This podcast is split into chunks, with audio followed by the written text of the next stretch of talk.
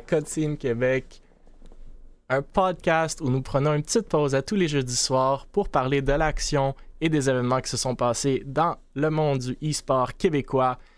Et cette semaine, encore une fois, on est de retour. S'il vous plaît, n'hésitez pas à nous envoyer vos commentaires ou les sujets que vous voyez passer ou utiliser le hashtag Jason Esports, J-A-S-O-N-S Esports. Et interagissez dans le chat aussi. On va essayer justement de prendre vos commentaires et vos questions. Et comme vous le savez déjà, une des questions qui sera posée, on va la rediffuser sur les médias sociaux d'Able Esports et on veut vous entendre. C'est le but du podcast de jaser de notre scène. Donc, s'il vous plaît, interagissez et on veut vos opinions aussi. Ce soir, euh, encore une fois, je suis de retour 1000, donc euh, VP développement des affaires et cofondateur chez Able Esports et administrateur chez la Fédération québécoise de sport électronique. Avec moi, Buzz ou Roméo Girard, graphiste et motion designer chez Luminosity et anciennement, comme qu'on va le mentionner bientôt, chef créatif chez Victorem. Babinski, de retour aussi, fondateur de Mirage, que tout le monde connaît, et Zopix aussi de retour, fondateur de Vexo. Donc, euh, un bon line-up ce soir pour euh, des sujets assez intéressants, comme à chaque semaine, euh, mais certains ce soir encore plus que d'habitude. Donc, on va s'y lancer, monsieur, parce que j'ose croire encore une fois qu'on va avoir des choses à dire. Donc, le premier sujet ce soir, c'est que Victorem ferme ses portes. Nous avons parlé de Victorem à plusieurs reprises dans les dernières semaines, notamment en lien avec l'arrivée et le départ de leur PDG, Tienne Lemine, qui a duré moins de deux mois en poste. Cette semaine, nous apprenons que l'organisation ferme ses portes après deux années d'opération. Nova, la fondatrice de Victorem, qui était anciennement connue sous le nom de Crystal Drip Gaming, nous donne un peu plus d'informations quant à la situation dans un tweet longer.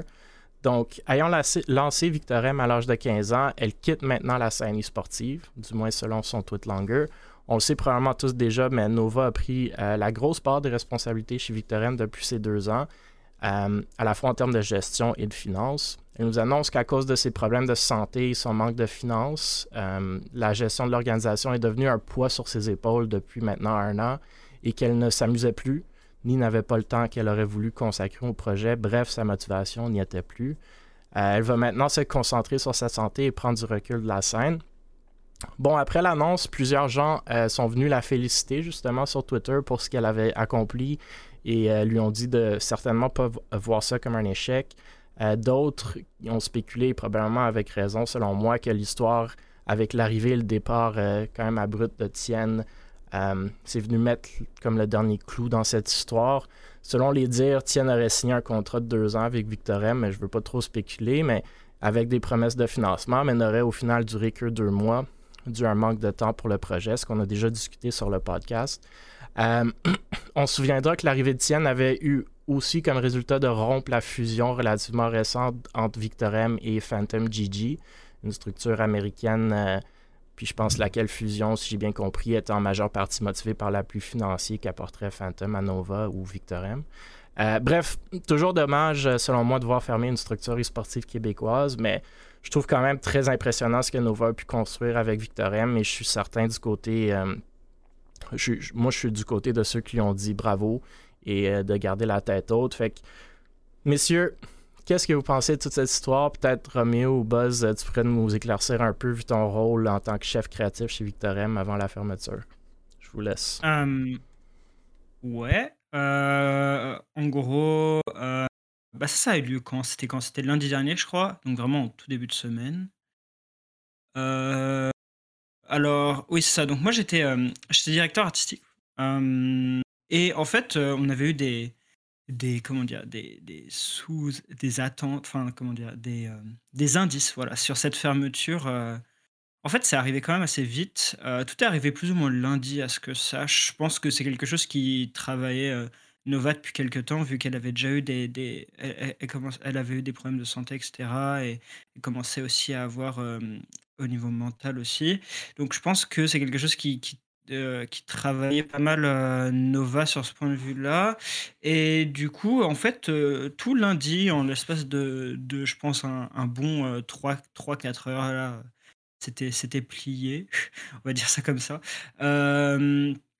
c'est, c'est, sûr que c'est un peu, c'est un peu dommage. j'en avais déjà, enfin, je le voyais venir un peu parce que plutôt dans la journée lundi dernier, j'avais cru comprendre qu'il y avait déjà des problèmes niveau financement et tout.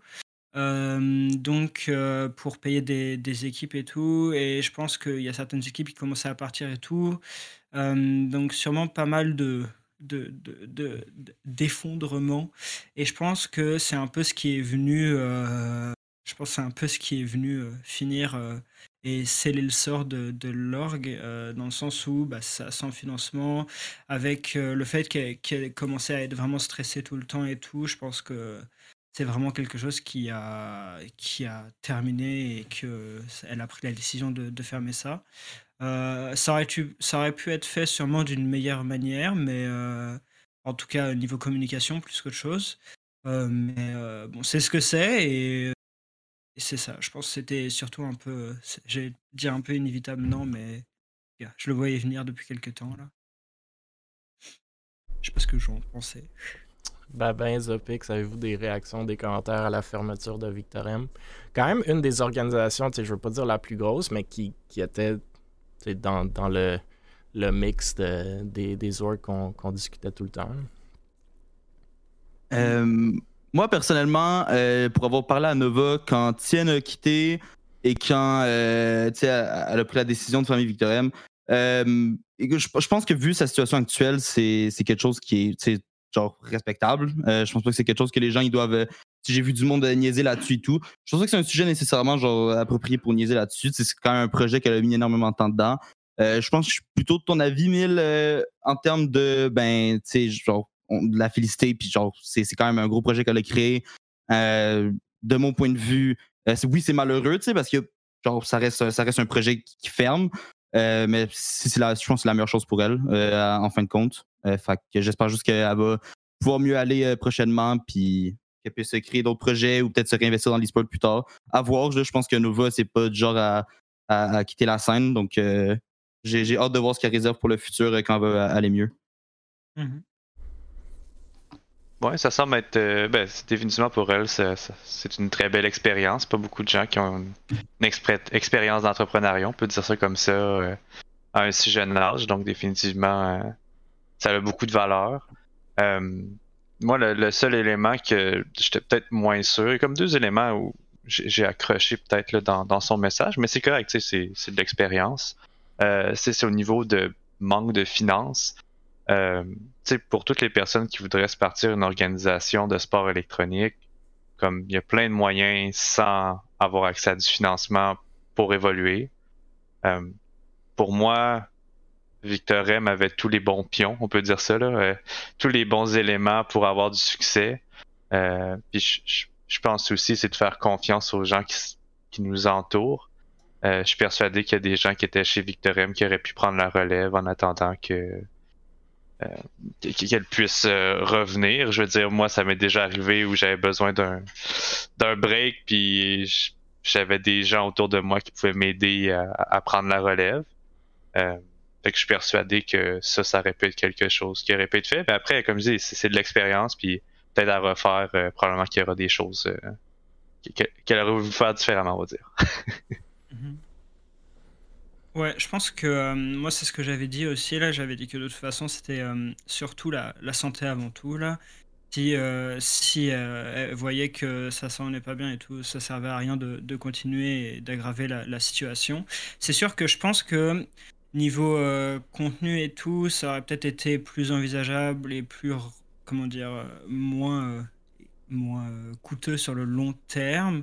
Euh, mais après, je pense que le contenu. Après, je, sais pas. Euh, je sais pas ce qu'elle pense elle, mais je pense d'un point de vue un peu extérieur, je pense que euh, c'était pas quelque chose qui qui l'a motivé plus que ça non plus là.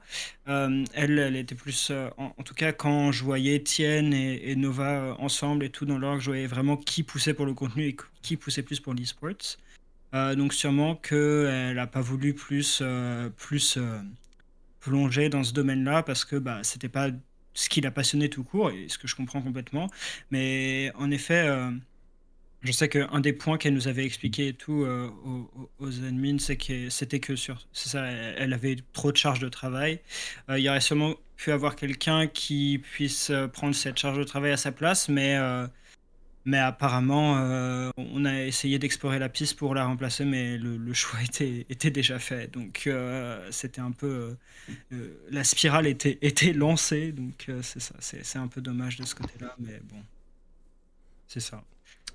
Ouais, je pense qu'Yannick Babin, il en, il en, parle bien. C'est une question d'expérience. Fait que c'est une super belle mm-hmm. expérience pour, pour Nova, surtout à cet âge-là, entre 15 et 17 ans, avoir une expérience de lancer c'est quand même une entreprise, de gérer des gens, des équipes, euh, du média social, euh, parler publiquement, euh, avoir des partenaires. Mine de rien, Red Bull était avec Victor M.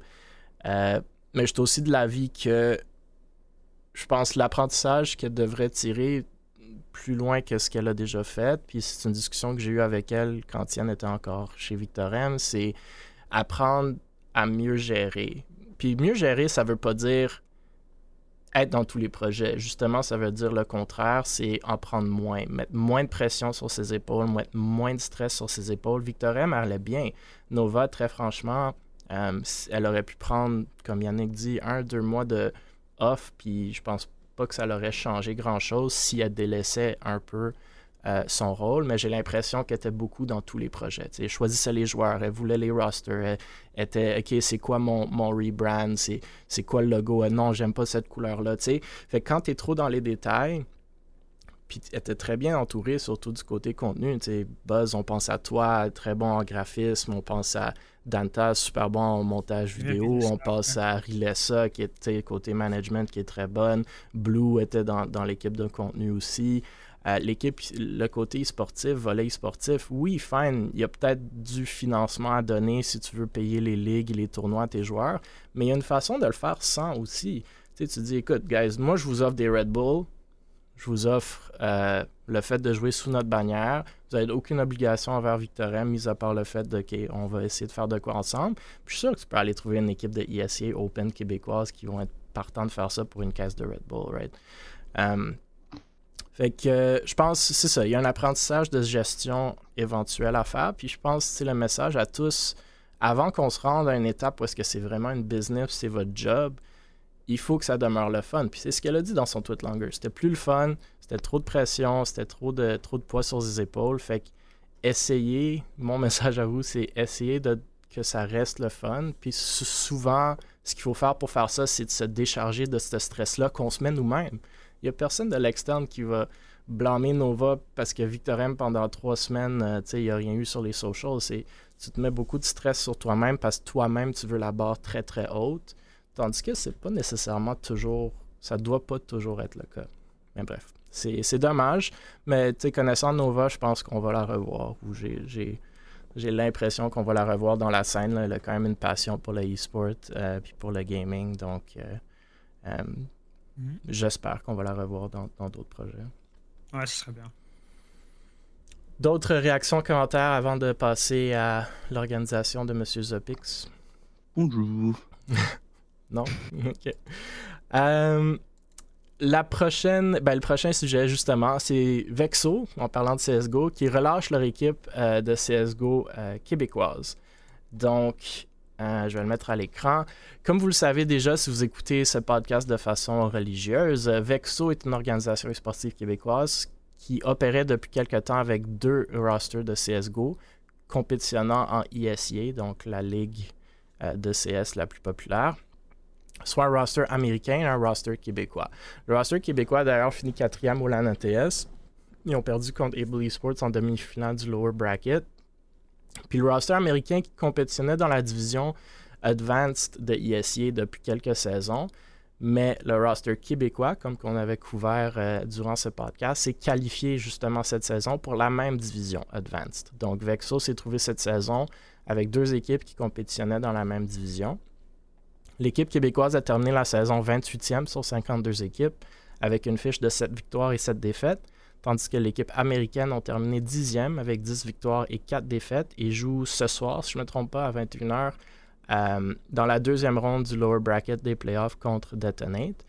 Bref, on avait parlé de cette situation euh, au début de la saison, comme quoi qu'avoir deux équipes dans la même ligue semblait plus ou moins optimal.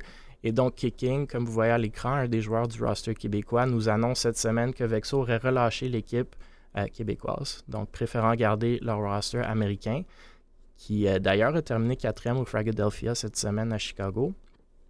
L'équipe québécoise est composée de Binox, George, KRL, KDZ et Kicking, les trois derniers ayant joué euh, même dans certains rosters de Able Esports dans le passé. Il se cherche d'ailleurs une organisation en ce moment, donc peut-être l'opportunité d'aller vous trouver une belle équipe euh, québécoise de CSGO pour ceux qui écoutent. Je pense pas d'ailleurs que la décision de se départir du roster euh, été annoncée par Vexo officiellement, à moins que je me trompe, puis Zopix, tu me corrigeras. Euh, non, non, elle n'a pas encore. Exact. Fait que vu, vu que Zopix, t'es là, je sais pas si tu aimerais en parler de cette situation-là, du thinking derrière la décision que vous avez prise. Fait que ben, le, thinking est autant simple que, comme on avait parlé, euh, je pense qu'il y a quelques épisodes, euh, avoir deux roosters, là, Advent, c'est pas ce qui est optimal pour nous euh, dans la même saison.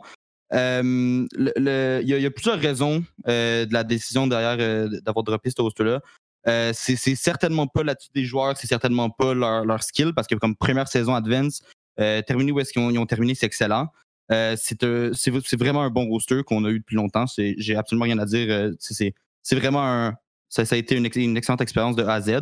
Euh, simplement en termes de budget, euh, de notre côté, si on n'a pas de, d'autres revenus que de l'investissement qu'on met.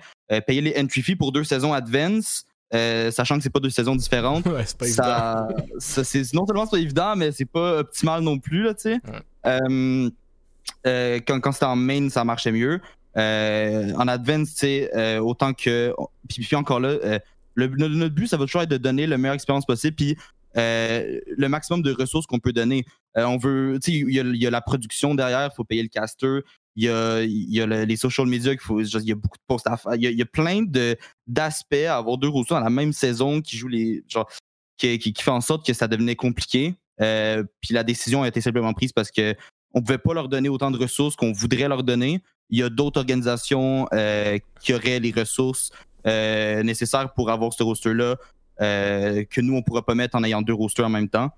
Euh, c'est sûr qu'il y a une, petite partie où est-ce que où est-ce que la décision a été faite? Parce qu'au final il a fallu choisir un roster malheureusement c'est la réalité c'est ça qu'on a dû faire je pense que le, gros coup où est-ce que ça a changé c'est les player switch il y, a eu plus de changements dans un roster que dans l'autre ça s'est honnêtement arrêté pas mal là la, décision. Euh, c'était pas, comme je dis, l'attitude des joueurs à rien. Euh, c'est un excellent roster, ils ont une super bonne attitude. Euh, je pense que n'importe quelle organisation qui pourrait avoir ce roster-là serait comblée, honnêtement. Cool. Mais... Buzz, Babin, des réactions? Pas sûr d'avoir compris la raison par rapport à l'équipe québécoise versus l'équipe américaine. Il y avait des changements qui étaient prévus, puis ben, ben oui, oui. Non, non, de euh, joueur plus souvent que celui. C'est pas des, c'est pas des, euh, exactement. C'est pas des, des, changements qui étaient prévus dans le futur là. C'est, euh, euh des, des, changements à l'interne dans le roster. C'est un roster moins stable. Ouais. Ok. Puis pourquoi avoir choisi une équipe américaine versus une équipe québécoise dans ce cas-là? Je sais que c'est plus de management de ce que tu me dis, mais. Non, non, mais c'est pas autant. Euh, on s'est honnêtement pas basé sur la partie euh, québécoise ou américaine. C'était pas un argument dans, nos discussions de savoir quelle équipe on gardait. C'est vraiment plus basé sur euh, le mindset, la, la, longévité d'un roster, etc., etc. de notre côté, nous, ce qu'on veut promouvoir, c'est avoir des rosters qui, qui durent, c'est d'avoir des rosters qui sont avec nous pour le, plus longtemps. genre, on veut des, des, des rosters qui, restent ensemble, changer des joueurs à chaque, à chaque tel bout. Puis c'est pas ça que les, les, les rosters québécois a fait nécessairement. Mais la raison du pourquoi est-ce qu'on s'est arrêté à, à, cette décision-là, c'est simplement parce que euh, ben, il y a un roster qu'on a depuis euh, qui n'a pas changé de joueur depuis euh, deux saisons, tu sais, voire trois. Puis je pense que c'est pas mal juste ça notre, notre décision s'arrêter là-dessus. Là. Ouais, puis vous êtes pas. Moi, c'est sûr, quand on en a parlé la première fois du double roster, euh, ma, ma, recommandation, ma suggestion, ou ce que moi j'aurais fait, ça aurait été de garder le roster québécois juste à cause du rattachement plus proche. Mais mm-hmm. c'est sûr que c'est c'est plus l'approche d'Able, c'est pas l'approche de Vexo. Là. Vous, même votre roster Valorant, c'est pas un roster québécois non plus. Fait que, euh, je peux comprendre, je peux comprendre si ça code, ça code mieux avec, avec votre vision des choses. Fait que un petit roster québécois, euh, ben petit, un, un bon roster québécois. Ouais, c'est euh, très bon roster cherchent, C'est québécois. le meilleur roster québécois en ce moment, vu que Valors, euh, comme qu'on a mentionné la semaine dernière, euh, ont éclaté. Euh, mais je sais pas si vous avez d'autres réactions aux questions, Buzz euh, Babin. Ou pas. Euh, non, bah, je trouve ça. euh, moi, j'aurais trouvé ça logique aussi euh, qu'il drop un des deux rosters là. Ça devrait, ça- je pense que ça aurait été Ouais. compliqué d'en avoir deux là. Ouais. Pour se concentrer plus sur un. Fait que pour tous ceux, tous ceux que ça intéresse, 21h ce soir sur le Twitch, j'imagine, de Vexo, l'équipe CS américaine va jouer euh, Ouais, dans la Detonate. deuxième, comme Detonate. Euh, Beaver est dans le chat, il dit CS c'est un dead game, puis euh, je pense que c'est une conversation qu'on a eue souvent. Et peut-être que, que Babin est un peu du même avis en termes de d'avoir une équipe de, de CSGO. C'est pas toujours optimal non plus. Mais bon, deux, c'est encore moins. Donc, euh, le prochain, justement, parler, en parlant de Valors, le prochain sujet. On parle de Valors par l'entremise de Le Vrai Patate qui quitte Valors. Donc, nous avons parlé de Valors à quelques reprises lors des derniers podcasts, surtout quant au sujet de leur focus en tant qu'organisation sur le volet compétitif des e-sports. On l'a vu avec, le recrutement de plusieurs rosters récemment et même avec le départ de Poco, duquel on va parler plus tard euh, ce soir, qui a quitté Valors euh, il y a quelques semaines. euh, et lui était plus focusé sur l'aspect contenu dans l'organisation. Bref, cette semaine, le vrai patate, un créateur de contenu au sein de Valors, nous annonce qu'il quitterait la structure justement pour ces raisons. Et je le cite J'ai aussi vu comment Valor s'articulait et le positionnement qu'il souhaitait prendre face au volet création de contenu et e-sports. Le focus est sur le volet compétitif, du moins pour l'instant. Je comprends tout à fait leur vision, mais en tant que créateur de contenu et non joueur, je me suis questionné sur ma situation au sein de l'organisation. Bon, je tenais à souligner la nouvelle, pas nécessairement pour parler de le vrai patate spécifiquement, bien que sentez-vous bien à l'aise de le faire, mais plutôt pour venir confirmer un peu ce que l'on disait lors de nos derniers pod- podcasts quant au focus de Valors et après pour peut-être justement lancer une petite discussion sur comment vous, vous voyez ça, le choix de focus entre le compétitif et le contenu slash créatif d'une organisation. Euh, je sais pas si qui, qui voudrait se lancer, mais peut-être vous pouvez commencer avec ce que vous, vous pensez de l'approche de Valors ici avec leur focus quasi Ben, exclusif euh, sur le contenu, sur le moi, je peux- je- compétitif. Ouais. Je peux- je peux peut-être euh, apporter de quoi, là, tu sais. Tu sais, j'ai- parlé, euh, je parle beaucoup à Godzi là, pendant la- à chaque jour, là, puis euh, je, je pense pas que le focus est nécessairement seulement sur le compétitif. Je pense sim- simplement que c'est facile de dire euh, en tant genre qu'organisation qu'on veut se lancer sur le contenu et le compétitif en même temps. C'est dur de, le- faire. Euh, c'est compliqué, ça demande beaucoup de temps, beaucoup de staff. Euh, genre, je pense pas que euh, Veilleuse veulent aller uniquement dans le compétitif, d'après ce que j'ai entendu. Euh, cependant, je, pense que c'est peut-être quelque chose qu'ils ont apporté dans les discussions initialement et qu'ils ont peut-être pas pu à côté après. Moi, ce serait mon point de vue. Après, qu'est-ce que je pense de où est-ce que Veilleuse vont pour avoir encore une fois parlé avec eux, euh, je, pense qu'ils veulent faire du contenu. On a vu des vidéos là, qui sont sorties récemment, je pense la sem- semaine passée ou il y a deux semaines, le, le bien de Veilleuse, etc. Euh, à voir si on va en voir euh, plus prochainement. Euh, à voir aussi comment est-ce qu'ils font bah, avec leur content creator. Je, je suis pas à l'interne, j'ai aucune idée. Euh, de mon côté, genre, autant j'a- j'adore le compétitif. euh, genre le contenu, c'est moins euh, ma tasse de thé. Mais euh, je pense que leur, vision d'aller euh, dans le compétitif, c'est pas quelque chose qui est négatif. Je pense simplement peut-être qu'ils devraient prendre. Tu sais, ils sont allés chercher beaucoup de content creators quand Poco était là. Il y avait euh, Vrai Patate, il y avait Evian, il y avait. Bon, il faut pas que je les oublie, mais en tout cas, il y, avait, il y avait bien des content creators. Puis il y en a, il y a Poco qui est parti, il y a Evian, je pense qu'il avait fait un post qui était parti, euh, etc., etc. Euh, je sais pas euh, où est-ce que ça va aller. Peut-être qu'ils sont allés trop vite dans leur démarche quand ils ont, quand ils ont annoncé leur brand. C'est un peu comme une phase, une nouvelle phase de Veilers. Peut-être qu'ils sont allés trop vite en voulant faire compétitif, contenu, puis se lancer là-dedans. Je sais pas. Mais de mon, point de vue, écoute, je pense qu'ils n'ont pas enlevé le contenu de la table. Je pense que ça va venir peut-être plus tard. Peut-être qu'ils veulent prendre plus de temps pour justement bien le développer et puis que ça soit constant. Euh, mais euh, écoute, on a vu leur récent roster euh, compétitif. C'est sûr qu'il y en a qui sont partis récemment. À voir comment ils vont évoluer là-dedans. Moi, j'espère juste vraiment de voir du contenu. Puis je dis ça, puis on en fait zéro avec Vexo, là, mais c'est quelque chose qui est difficile de mixer les deux avec peu de staff. Euh, fait que je pense que c'est de prendre le temps de bien le faire. Là. Ouais, puis il y a Beaver puis Avery qui sont dans le chat qui, qui ont un bon point. Ce qu'il ne faut pas oublier non plus, c'est que, tu sais, quand on parle de contenu, le volet compétitif peut créer beaucoup de contenu. Euh, les streams, tu dis que Vexo ne fait pas beaucoup de contenu. Un stream ce soir de l'équipe de Vexo qui joue pendant une heure ou deux heures, un best of three, whatever, en CSGO, c'est du contenu. C'est trois heures de contenu. Donc, euh, je pense qu'il faut, faut, il faut pas oublier ce volet-là. Après, pour moi, c'est toujours, ça a toujours été moins évident la connexion, la synergie entre une organisation et les créateurs de contenu, donc les streamers, euh, dans ce cas-ci, le vrai patate. Donc là, il faut toujours mettre un peu plus d'effort pour justement trouver des moyens, selon moi, euh, de créer ce, cette plus-value-là. Euh, mais absolument, il y, a, plein de contenu qui peut et doit être créé autour du volet compétitif. Buzz, Babin? Bah moi, je pense que. Bah, après, c'est assez spécial. C'est sûr que ça peut paraître un peu à contre-courant que beaucoup d'orgs font. Après, euh, après faudra, voir, faudra voir surtout sur le long terme. là. Euh, c'est sûr que ça peut être plus coûteux euh, d'investir complètement dans, dans l'e-sports que dans le contenu, mais c'est une question de stratégie là. C'est ça. Je sais pas ce que Yannick en pense. Pas bien. Tout le monde pense que de l'air pas content. Euh, par où commencer? Euh, moi, moi, de mon côté, regarde, j'ai pas de problème. Si eux pensent que.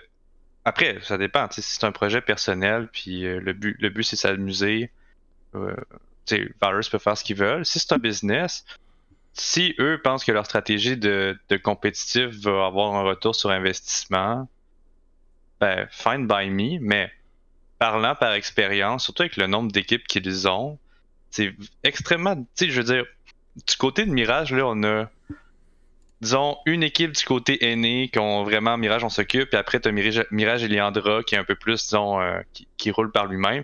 Puis on a de la difficulté à créer du contenu pour une seule équipe en Amérique du Nord, avec une équipe qui est, qui est quand même complète, puis une équipe en, en Europe. Et quand tu te retrouves avec Valors, qui a quoi, euh, presque cinq équipes, je sais pas, je, je, je, je les compte plus. Euh, Euh, en ce moment, Ben, ils sont pas. Il y en avait beaucoup il y a deux semaines. là. Ouais, il y a deux semaines, mais là, il y en a qui sont partis, là, ils sont rendus à, je pense, trois équipes. Là. Ok, il y a ça 5 de- ou 6 il y a deux semaines. donc. tu sais, ça, ça devient extrêmement difficile. On dit, ah, mais ah, ils n'ont pas beaucoup de gens pour créer du contenu. Oui, mais quand tu as trois équipes, comme faut, faut mettre le- l'effort, je trouve, aux, aux bonnes places. Puis euh, parfois, d'avoir trop d'équipes, ben, tu deviens. euh, un- c'est beaucoup plus difficile de créer du contenu parce que là, tu as plein d'équipes à t'occuper. Fait que là, c'est sûr que le contenu prend le bord.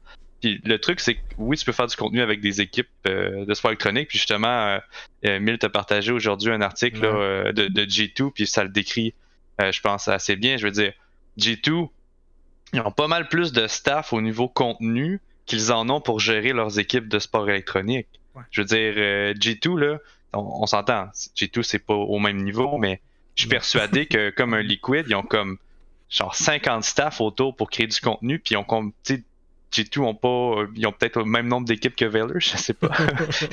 tu sais, euh, d'un côté, euh, moi je remets peut-être en question la, stratégie, puis je veux dire, on l'a vu avec plein d'organisations au Québec dans le passé. Avant, c'était ça le compétitif, puis combien en, sont ressortis? Pas, bien, bien. Puis on l'a vu avec Victor M. On avait, on voulait pousser pour le compétitif, puis on sait que le compétitif ça coûte cher. Fait que après, comme, comment tu rentabilises ça? Ben, moi j'ai des doutes. Fait que voilà, mon opinion. euh. Alors, c'est que, ils sont peut-être. Bah, ça, je sais pas, il y a combien de gens en staff là? Ils sont peut-être pas assez. euh, Après, faut, faut voir. Euh, Ben, je pense que selon moi, c'était beaucoup Poco qui était de leur volet contenu. Là. Les autres sont plus axés compétitifs. Là. Je sais qu'il y, a- il y a Shogun, euh, Mycin et Godzi là-dedans. Euh, moi, je suis d'accord avec Yannick. Puis justement, euh, ouais, ça tombait bien avec le, post que j'ai share ou l'article que j'avais partagé aujourd'hui de G2. C'est souvent on oublie ou on semble oublier que le e-sport, être une organisation e-sportive, c'est du entertainment, right? C'est pourquoi est-ce que le monde va vous suivre? Puis cet entertainment-là peut 100% être à cause que tu as la meilleure équipe. Ça peut l'être. Mais même si tu as la meilleure équipe, il faut que le monde puisse les regarder, puisse les suivre, puisse suivre la, story.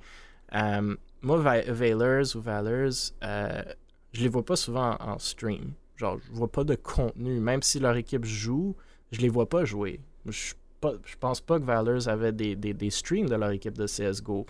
Euh, par, par, par contraste à, ce que, ce que Zopix vient de dire, qui dit Ah, Vexo, on fait pas de contenu. Vexo fait 3 heures de contenu, même peut-être 6 heures de contenu par semaine juste avec leur équipe de CSGO, qu'on peut regarder, qu'on peut écouter, qui est casté. Euh, donc, ça, c'est au moins, au minimum, tu peux suivre euh, ce que l'équipe fait. Euh, après, Valors l'ont quand même fait. Il y avait des streams quand ils sont allés à Toronto avec leur équipe de CS. Il y avait des streams quand leur équipe de quand leur équipe était allée à Atlanta. Euh, fait que, ça se fait. Mais oui, je pense qu'à la base, c'est du storytelling, c'est du entertainment. Donc, il faut pas trop délaisser le volet contenu, comme Beaver et Avery l'ont dit dans le chat. Le contenu peut être axé sur le compétitif. Mais Carlos, euh, le, CEO de G2, l'a dit aujourd'hui, tu first, c'est entertainment. Second, c'est winning. même si winning, comme je vous dis, ça aide ouais, ça aide, mais si t'es pas capable de capituler sur tes victoires, tu sais, je vais prendre un exemple qui est pas du tout relé au gaming, mais je sais pas. T'es un professionnel de corde à sauter, puis là tu décides que tu veux faire le record de corde à sauter, puis je sais pas, c'est 100 000, que, 100 000 sauts pour faire ta corde à sauter. Mais là, il y a personne qui est au courant que tu fait ça. Tu fait le record, là, c'est le record Guinness, mais euh, tu l'as filmé puis tu gardes ça pour toi pour moi, c'est l'équivalent de ça. Tandis que ça répète sur les médias, il aurait pu avoir un, un buzz autour de ça. Mais si personne n'est au courant, puis personne s'attache à, cette histoire-là, ben, ta performance, au final, elle vaut pas grand-chose.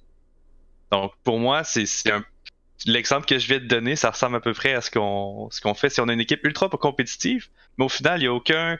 Il y a rien dans les médias, il n'y a, pas, a pas de présence, il y a un scoreboard de temps en temps. T'es comme OK, mais ensuite. ouais. Donc, euh, c'est très euh, important. Il y, a une, bonne équipe de CSGO sur le marché québécoise et euh, certains créateurs de contenu aussi. Donc, pour ceux qui s'en cherchent, voici un autre, le vrai patate. Décidément, beaucoup d'équipes. Euh, bon, on va passer. On a parlé euh, de l'organisation de Buzz, Victorem, de Zopix avec Vexo. Là, on va passer à Yannick avec Mirage. Mirage Eliandra annonce l'arrivée de trois joueurs Fortnite cette semaine. On a parlé de Mirage Eliandra justement la semaine dernière en lien avec leur vente potentielle de leur spot la Ligue française de League of Legends ou la LFL pour laquelle justement la structure Mirage Eliandra, de ce que j'ai compris, avait été créée. Donc on se souviendra donc que Mirage, une organisation à la base québécoise, avait fait partenariat avec Eliandra eSport pour ce roster de la LFL plus tôt cette année. Euh, bref, des nouvelles de la part de Mirage cette semaine. La première est que deux nouvelles pardon, de, la, part de Mirage cette semaine. La première, c'est Mirage Eliandra, comme vous le voyez à l'écran, que trois joueurs de Fortnite se seraient joints à la structure. Et si je comprends bien, ce sont des joueurs qui opéraient déjà sous la bannière de Eliandra eSport, donc plus un transfert qu'une réelle arrivée. Euh, peut-être que le plan d'affaires que Babin nous a montré euh, lors de son live il y a deux semaines autour euh, de joueurs euh, Fortnite a été écouté par certains. Je pense que c'était Viva Esports.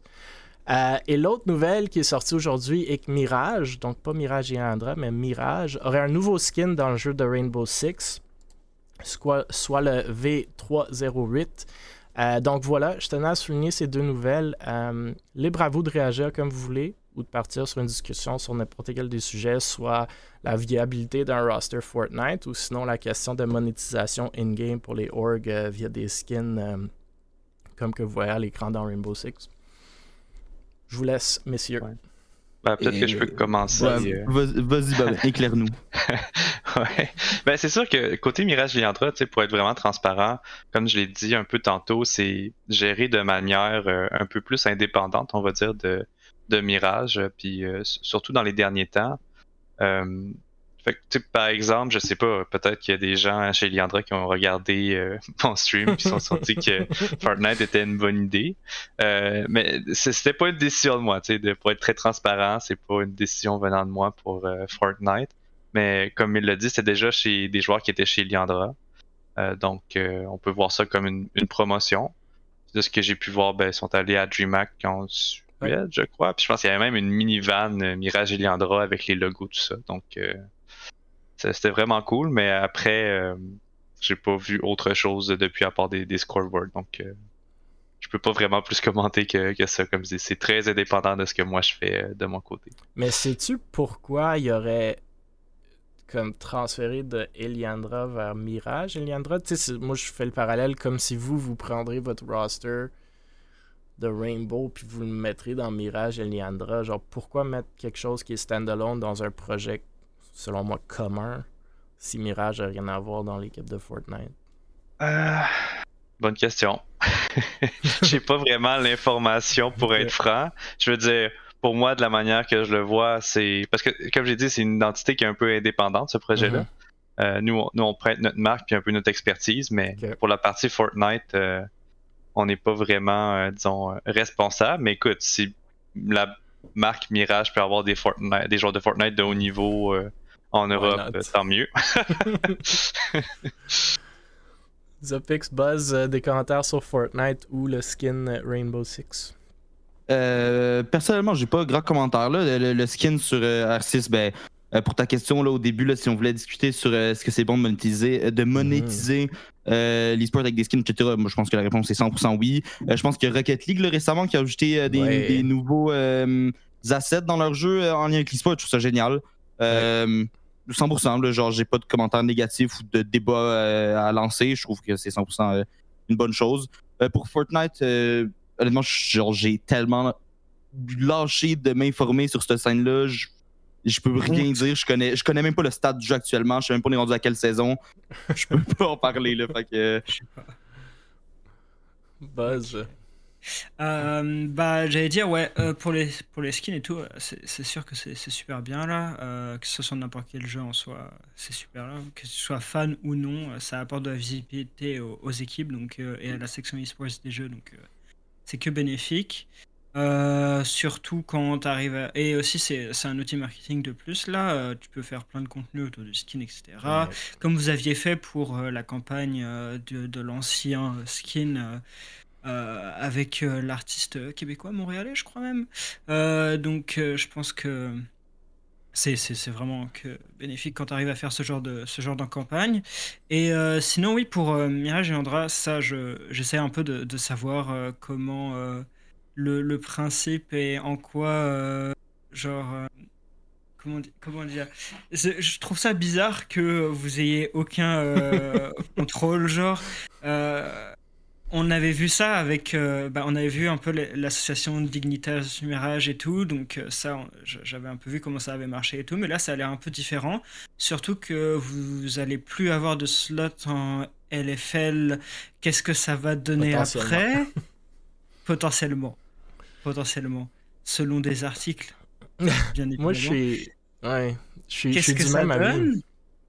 Je- Est-ce que ça devient une org en soi ou est-ce que c'est juste une upgrade de Eliandra Moi, je suis du, Ouais. du même avis parce que c'est drôle. Babin, tu on vois- dirait que c'est pas très fort. Ben, j'ai vu, j'ai vu, j'ai vu le but. Tu sais, moi, comment je voyais Mirage Eliandra, puis pourquoi j'avais compris ce move-là, c'est en grande partie ce que Northern est allé chercher de ce deal-là, ce qui était les droits de diffusion en anglais de la LFL. Fait que ça, je comprends, puis Northern détient Mirage. Fait que ça, je comprends ce move-là. Après Fortnite, pourquoi il ferait le transfert, je suis pas certain. Euh, mais bon, c'est- comme tu dis, Babin, peut-être c'est juste free publicity pour vous. Ouais, c'est sûr, ça peut, ça peut aider aussi. Le, le temps nous le dira. Mais Ouais. euh, comme tu dis, Emile, ben, pour moi, tout, tout ce que je vois, c'est de la publicité gratuite pour le moment. Ouais, donc, c'est- euh, Puis l'autre volet, euh, puis Zopix, tu viens de le mentionner avec Rocket League. Moi, j'ai deux commentaires sur, sur le skin. Ben, pas le skin en tant que tel. Je sais qu'il y a du monde dans le chat qui veut savoir si le skin est beau ou pas. Écoute, moi, je suis aucunement. euh, je suis. Je suis. Je suis très easy là-dessus, mais Euh, T'en penses quoi du Drop Shadow, là, Mille? Euh, Dis-nous ça. là. je- honnêtement, j'ai quand même pas regardé le skin. Puis j'ai genre aucun skin dans aucun jeu que je joue, fait que je suis pas le bon marché, mais euh, deux commentaires sur les skins. Un, Ubisoft, je comprends vraiment pas pourquoi à l'interne ça prend si longtemps de sortir des skins puis intégrer le monde. Là. Je sais pas si vous avez suivi cette histoire-là, mais les nouvelles équipes, entre guillemets, comme Parabellum, n'ont pas encore de skin parce qu'apparemment, ça prend une demi-année sortir ce truc-là parce que c'est super complexe. Fait que ça, c'est un commentaire. L'autre, c'est ce que j'adore ce que Ubi font, mis à part ce commentaire-là, mais j'adore ce que Ubi font où est-ce qu'ils essaient de rendre rentable quelque chose qui l'est pas, euh, soit le e-sport. Donc, donner un, modèle de monétisation à des organisations via les skins. Zopix vient de parler de Rocket League qui font la même chose. Tu peux avoir des, skins pour tes voitures. Et maintenant, ils ont ajouté des, des end, des animations à la fin. C'est quand tu scores un but, des animations pour les équipes. Fait que Dignitas peut avoir une animation après que tu scores ton but de euh, l'équipe Dignitas, le gros logo qui sort du but, etc. Euh, ça, c'est incroyable. C'est très, très, très cool. Je comprends pas pourquoi plus de jeux le font pas. Euh, je vois un gros potentiel à Valorant pour faire la même chose avec leurs skins sur des skins de, de- chaque équipe. Peut-être ils vont le faire avec la ligue entre guillemets franchisée qui s'en vient. Mais tu sais, il y a déjà des finishers dans toutes les skins de Valorant. En rajouter un finisher de Mirage, ça serait incroyable. Puis c'est comme ça que tu vas supporter ton équipe que t'aimes. Euh, tu crées de la fidélisation de marque pour ces brands-là. Puis c'est- là qu'on commence vraiment à intégrer les développeurs de jeux avec les organisations. Parce que si tu fais ça, là, tu commences vraiment à avoir un écosystème qui commence à faire du sens. Parce qu'il y a un gros risque de jeu pour les organisations, pour les investisseurs dans les organisations. Puis en plus de ça, si tu n'es pas capable d'aller monétiser, mis à part le fait d'être dans une ligue franchisée avec un partage de revenus qui souvent est moins intéressant de ce que tu payes, ben, ou l'est toujours, de ce que tu payes à tes joueurs. Euh, fait que très, très, très cool. Euh, J'aimerais le voir plus dans, dans- tous les jeux. Je comprends pas pourquoi tous les jeux font pas ça. Euh, puis pour ce qui est de Fortnite, Tian l'a dit dans le chat, Fortnite c'est plus un move de content que de e-sport d'habitude. Pour ceux qui sont vraiment des e-sport fans, c'est pas un e-sport naturel si on veut. C'est vraiment le développeur qui met de l'argent pour le rendre plus e-sportif que ça l'est euh, naturellement. Mais il y a- du contenu justement très cool que tu peux faire autour de Fortnite. Après, Yannick, tu l'as dit, t'en as pas vu tant que ça après la vanne, mais peut-être euh, ça va venir. Puis euh, ça, c'est des trucs qu'on peut exploiter aussi. hein. Ouais. Je suis d'accord à propos, bon, un peu tout ce que tu as dit au niveau du skin. Une des raisons pourquoi Ubisoft euh, sort peut-être pas aussi rapidement qu'il pourrait au niveau des skins. Euh, deux facteurs principaux. Euh, le staff qui est dédié à ces Mhm. skins-là. Euh, puis, de ma compréhension au niveau de l'engine pour, pour le jeu en tant que tel, où il y, a- il y a certaines complexités à produire des skins. Fait que peut-être plus un- au niveau technique, on va dire. Puis pour moi, un peu comme tu l'as dit, tu sais, l- pourquoi autant de gens ont investi dans le sport électronique, c'est que tout cet élément-là de cosmétique en jeu, qui est vraiment là où le, le sport électronique peut scaler. Ouais. Ce qui n'est pas le cas dans le sport traditionnel nécessairement.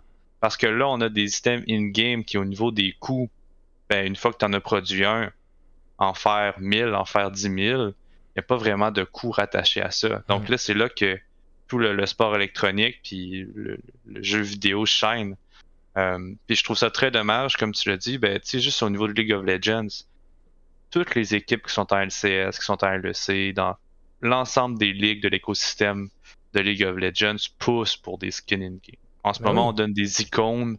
Euh, tu sais, c'est la seule chose que les équipes ont. Ils vont avoir des icônes s'ils se rendent à certaines compétitions. Fait qu'encore là, c'est pas toutes les équipes. Euh, le truc, c'est que, le monde dit, ah, mais comment est-ce que le, le sport électronique peut, peut être rentable? Ben, c'est exactement ça. Puis Rainbow Six, tu parles à n'importe quelle équipe tiers 1, ok? Donc, tu parles à un, un TSM, un Team Liquid, puis bien souvent, ils vont te le dire, le seul jeu qui est rentable dans mon organisation, c'est Rainbow Six. Ouais. c'est pas un jeu d'être un, le le plus Rainbow Six, là. c'est pas un jeu tiers 1. Ils vont le dire, c'est Rainbow Six, c'est notre seul jeu qui est rentable. Après, ça Donc aide là, peut-être euh, que c'est pas tier 1 parce que j'imagine que les, les salaires sont un peu moindres. là, mais- Ben non, ça, ça, ça, ça peut se comparer à certains salaires de, de tiers, euh, de jeux de tiers 1 quand même. Tu sais, Ouais. ça dépend, ça dépend toujours, on s'entend, là, mais je veux dire, je pense pas qu'il y ait d'excuses pour un développeur comme un, un Riot Game, par exemple, euh, pour ne pas sortir ces skins-là. Je pense que c'est plus une question de, partage de, de monétisation sur des, des skins ou, s'ils sortent un skin, ben ils ont 100% de la, de la Non, mais c'est. monétisation. Non, mais. Parce que ouais, là, il y a un partage. Ouais, mais ça, c'est- une vision court terme. Genre, long terme, ta vision, ton e-sport, c'est le marketing de ton jeu. Si tu peux rendre ces organisations-là rentables, on- on- comme tu l'as dit, le coût, le coût marginal de créer puis de mettre ces skins-là dans le jeu est minime, voire zéro. Mais... Il y a Avery dans le chat qui dit les équipes qui ont des skins, c'est parce qu'ils ont win les Worlds. Il y a un certain prestige qu'ils vont perdre si toutes les teams ont des skins. Je pense pas qu'on dit que toutes les teams devraient avoir des skins, mais moi, toutes les teams dans la tier 1 d'une- d'un jeu devraient avoir des skins, puis limite tier 2 aussi. C'est tout ce qui est une ligue franchisée devrait donner des possibilités de monétisation à ces équipes-là pour les rendre rentables. Parce que tu demandes des sommes d'argent non négligeables pour ces teams-là de buy-in. Tu sais, on parle d'un 20 millions US au tout début de League of Legends. Je ne veux même pas parler c'est quoi maintenant, comme le double sinon le triple. Puis après, ah, on peut pas rentabiliser l'équipe. Genre, la seule façon de le rentabiliser, c'est de rentrer des huge sponsors qu'on espère rentrer, puis qu'on est même sûrement limité avec les sponsors qui existent déjà dans la ligue. Fait que c'est. Ben, c'est- le- c'est le développeur aussi souvent qui gère la ligue. Ouais. Donc là, on, personnellement versus une équipe de hockey, tu sais, souvent une équipe de hockey, on prend le Canadien de Montréal, ben, c'est eux qui ont les droits sur leur match au niveau de la diffusion.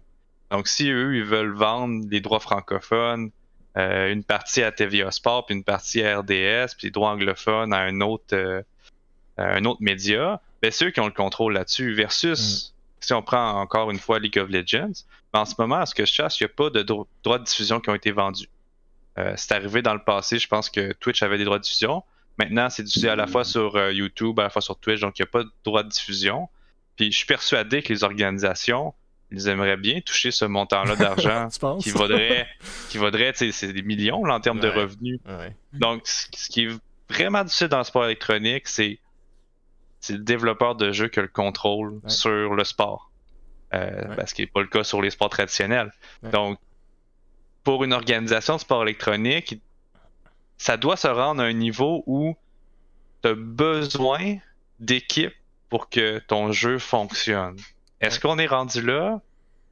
Je pense, que Je pense pas encore. Je Ça pense pas qu'on est on n'est pas encore rendu là, mais pour des des développeurs qui sont peut-être moins gros, ben, par exemple, on, on parle de, de Rogue Company. Ouais. Ben, je pense que Rogue Company était probablement dans une position où ils ont besoin des organisations, ils ont besoin des créateurs de contenu pour avoir du succès. Un Riot Games, ben, ils ont peut-être pas besoin de ces organisations-là pour que le jeu ait du succès. C'était un, autre, euh, Ouais. un autre sujet que Carlos, justement, en parlant de l'article que j'avais euh, partagé aujourd'hui, euh, avait mentionné, c'est que lui, il a l'impression que G2 arrive à un point où est-ce que si tu lances un jeu puis tu veux qu'il soit un jeu compétitif, e-sportif, t'as quasi besoin de G2. Là, ok, fine. Connaissant Carlos, moi personnellement, je pense qu'il ex- il exagère, mais on s'en va vers là. On s'en va justement, comme tu viens de dire, Rogue Company. Tu sais, Riot, c'est- un autre monstre parce que c'est déjà tellement établi que n'importe quoi qu'ils vont lancer, ils ont les budgets puis ils ont le, cloud derrière. Mais je pense, comme je viens de mentionner, si on peut intégrer les, développeurs avec les organisations, puis on voit cette, cette intégration-là verticale avec, je pense, c'est 100 Thieves qui veulent se lancer en développement de jeux eux-mêmes. Euh, je pense que ça va être de plus en plus intéressant, cet écosystème-là, en termes de monétisation puis de revenus, parce que personne à date, incluant G2, selon moi, n'a vraiment figure out comment rendre un bon business model fonctionnel dans cet espace-là. Puis on se colle un peu trop, selon moi, aux jeux traditionnels, comme tu as dit, euh, au sport traditionnel, comme tu as dit, Yannick. Puis, tu sais, t'as pas game risk en sport traditionnel, puis t'as pas de revenus, de, de gros revenus en e-sport qui existent en sport traditionnel, dont la diffusion euh, des équipes. Comme im- imagine si Mirage avait les droits de diffusion sur toutes les games de Mirage, puis là tu vends ces droits de diffusion-là à, à qui que tu veux. Là, ok, tout à coup, overnight, ça devient très intéressant à une organisation e-sportive. hein. Ben, Il y, a- il y a techniquement des. tu sais, Il y, a des- il y a des jeux où tu peux t'en tirer. Là. Tout ce qui est Valve, Ouais. C'est très, c'est très Ouais, ouvert. mais, c'est, Donc, mais, mais ça tombe sur les. Mais Valve, comme CSGO, ça tombe sur les ESL. Ça tombe sur les tournament organizers et non les équipes. C'est Right? ça. Ouais, il faut... C'est pour ça que ben, c'est sûr que si t'évo- t'évolues en tier 1, c'est beaucoup plus difficile, mais si on prend, mettons, euh, Mirage en 2018-2019, ben, on avait un contrat de diffusion avec RDS pour nos Ouais. matchs de League of Legends. Fait que, tu sais, on faisait quand même des revenus sur les matchs Ouais. qui étaient diffusés. Euh, fait mais après, c'est plus une exception que la règle, selon moi. Ouais. On a trouvé un, un on a bypassé un peu le système, puis on a, parce qu'on était francophone, ben, on Ouais. était en mesure de faire ça, mais Ouais. Puis là, il y a des jeux explicitement comme Valorant qui disent tu peux pas faire ça. right? exact. Fait qu'encore là, ben, c'est le développeur qui a le gros bout. Fait que c'est pas. C'est pas si évident. Les gens pensaient que c'était le nouveau Eldorado, le sport électronique, mais ils se sont un peu euh, plantés devant les développeurs de jeux qui ont dit Ouais, tu sais, la monétisation. Ouais, ben finalement, vous n'aurez pas accès vraiment autant que vous l'auriez voulu. On va Ouais. garder la grosse part du gâteau. Fait que c'est un peu ça qui est arrivé. Ok, euh, on est allé sur une belle tangente, là, mais loin du, de la nouvelle de Mirage Aliandra, mais j'aime beaucoup le sujet, donc euh, on s'est emporté. Euh, je pose Pix, Buzz, si vous avez des commentaires là-dessus avant de passer au grand LAN? Euh, non, pas de mon, mon côté. Là. Je pense que je suis d'accord- je suis d'accord avec vous. Là. Genre, encore une fois, j'ai pas, j'ai pas rien à débattre là-dessus. Je pense que vous avez raison. Ouais, la même. Euh, donc, Grand LAN. Le Grand LAN approche ben, à grands pas. Euh, comme vous le savez tous probablement déjà, le Grand LAN se passe ce week-end au Cosmodrome de Laval, donc dès demain pour ceux qui ont des billets VIP. Euh, ça se veut la deuxième édition du LAN, donc la première a eu lieu euh, en octobre dernier à Drummondville. Il y aura plus de 300 personnes en BYOC ou Bring Your Own Computer à cette édition, en plus de visiteurs pouvant se procurer des billets au prix de, je pense, c'est 40$ maintenant avec un petit coupon rabais ou un promo code. Euh, c'est donc un LAN un peu plus décontracté, si on veut, avec l'emphase sur le social plutôt que sur le volet compétitif de la chose. Euh, Quoique, si, vous êtes à- dans le Discord du LAN, vous saurez qu'il y aura quand même quelques tournois qui semblent s'organiser, soit un tournoi de Fall Guys, Fortnite, Minecraft, Mario Party, Valorant et Beat Saber. La participation à ces tournois semble relativement modique pour le moment si on se fie aux réactions sur Discord, à savoir 6 personnes pour Fall, pour Fall Guys, 17 pour Fortnite, 5 pour Minecraft, 15 pour Valorant, donc 3 équipes, euh, et 6 pour Beat Saber et aucune nouvelle pour Mario Party. Mais bon, j'ose croire qu'il y aura plus d'actions sur place, mais si on se fie à la première édition du LAN, le volet compétitif n'était vraiment pas de la partie. Euh, donc voilà, un autre bel événement et rassemblement ce week-end à Laval et j'arrête pas de le dire, mais ce sera sûrement une expérience assez unique au Cosmodome. Je sais pas si messieurs vous y allez, je sais que Yannick et Buzz vous étiez passés euh, durant le LAN en octobre à, Drummondville. Euh, donc est-ce que vous y allez à celui-là? Est-ce que vous avez des commentaires sur l'événement? Je sais qu'on en avait déjà parlé, mais je tenais quand même à souligner le fait que ben, ça commence demain.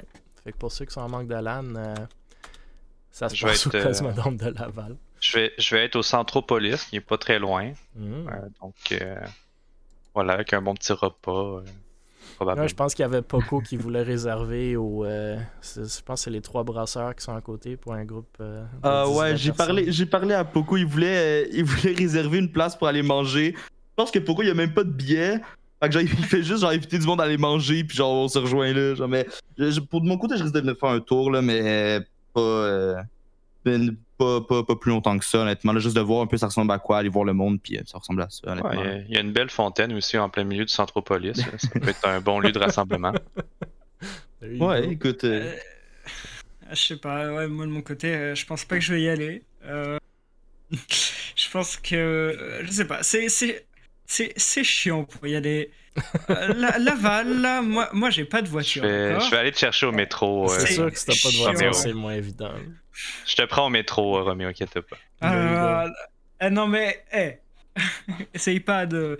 Non mais on, je, je verrai, je verrai sûrement au dernier moment si j'y vais, euh, personnellement. Mais euh, c'est ça, là, on va, on va voir ce que ça donne. euh. Je, je sais pas. Je pense que ça va être, euh, je pense que ça va être un bel événement. Euh, moi aussi, euh, fort probable que j'y aille pas, mais c'est plus parce que mes fins de semaine sont euh, pas tant libres euh, ces, ces derniers temps. Mais Euh, je pense que ça va être un bel événement. Euh, j'espère voir, euh, j'espère voir des, des, belles vidéos, des beaux streams qui vont sortir de ça parce que, encore une fois, c'est ces, événements, ces événements-là qui créent l'énergie, puis qui, qui, crée des projets, puis ça rassemble la communauté, ça, ça, ça bonifie l'écosystème e-sportif québécois. Donc, euh, tu sais, je suis, je suis 100% pour. C'est sûr que si t'as pas de voiture, c'est pas évident. Si t'en as une, ça l'est quasi plus évident que le LAN ATS. Tu du parking partout. Euh, c'est quand même très, très bien. Donc, euh, j'ai hâte de voir. J'espère que du monde vont, vont, justement streamer ou faire des vlogs. J'imagine que oui. Là. Je pense que Clay et BFO sont là. Donc, euh, au moins, il y aura ces gars-là. Je pense que Tienne Lemine, si je ne me trompe pas, donnait euh, un petit talk aussi sur le stage que j'imagine est toujours de mise. donc, écoute, moi comme Romeo, probablement pas, mais je pense que ça va être le fun de toute façon. Ou encore plus parce que je suis pas là. Euh, le, le, prochain sujet, à moins que vous aviez d'autres choses à dire sur le Grand LAN, c'est euh, DreamHack. Donc, DreamHack Canada relance leur série d'événements du Bell Esports Challenge. On se souviendra probablement ou peut-être que lors du COVID l'année passée, Bell ont organisé leur Bell Esports Challenge pour les joueurs canadiens de Valorant, Rocket League et Fortnite, si je me souviens bien. Able Esports avait d'ailleurs participé au tournoi de Valorant et Fortnite. On a tourné troisième à Valo et premier à Fortnite respectivement. Euh, cette année, on semble avoir délaissé Fortnite, comme tant de monde semble le faire cette année, si on se rappelle du LAN ETS. Donc, les tournois en question pour l'édition 2022 seront Rocket League, Call of Duty Vanguard et Valorant. On prend d'un prize pool de plus de 30 000 en plus de l'opportunité de compétitionner lors d'un voyage tout inclus au Fan Expo Canada à Toronto du 25 au 28 août prochain. Donc ça, c'est pour les euh, top 4 équipes de chaque jeu. Et l'équipe gagnante de chaque, jeu se méritera, en plus de l'argent, un full access à un événement DreamHack au Canada ou aux États-Unis en 2023, fait de leur choix. Euh, les tournois se déroulent euh, sur une période de 8 semaines avec le tout étant diffusé sur la chaîne Twitch de Bell Canada. Quelques détails, Valorant aura un price pool de 13 000 Vous pouvez vous inscrire dès maintenant pour la première qualification et euh, ça va jusqu'au 15 juillet, donc je pense que la qualif c'est le 16. Call of Duty aura un price pool de 8 000 Les inscriptions sont ouvertes jusqu'au 12 août. Rocket League, price pool de 8,5 000. Euh, donc, premier qualif, euh, les inscriptions sont ouvertes jusqu'au 8 juillet. fait ça a commencé il y a deux jours. Les inscriptions, il n'y a aucune équipe qui s'est inscrite à date dans les tournois. Après, on sait que le monde s'inscrive tard d'habitude, mais je suis comme quand même un peu surpris du manque de promotion de ces événements-là. Il y a quand même 30 000 en jeu. C'est juste réservé aux Canadiens. Fait que tu as quand même une bonne chance de gagner le prize pool si tu es un bon joueur canadien. Puis il y a comme 10 likes sur la publication de DreamHack Canada que vous voyez à l'écran. Euh, moi, je me souviens l'année passée, c'est vraiment pas pour rien enlever à nos gars de Fortnite, mais euh, La Fugue puis Eldrick ont terminé premier dans le tournoi de Fortnite puis il n'y avait même pas un lobby complet. Donc, il n'y avait pas de qualif. Ils se sont qualifiés automatiquement à la finale, puis ils ont gagné. Malheureusement, la Fugue n'avait pas 15 ans, fait qu'ils n'ont pas pu décrocher le prix.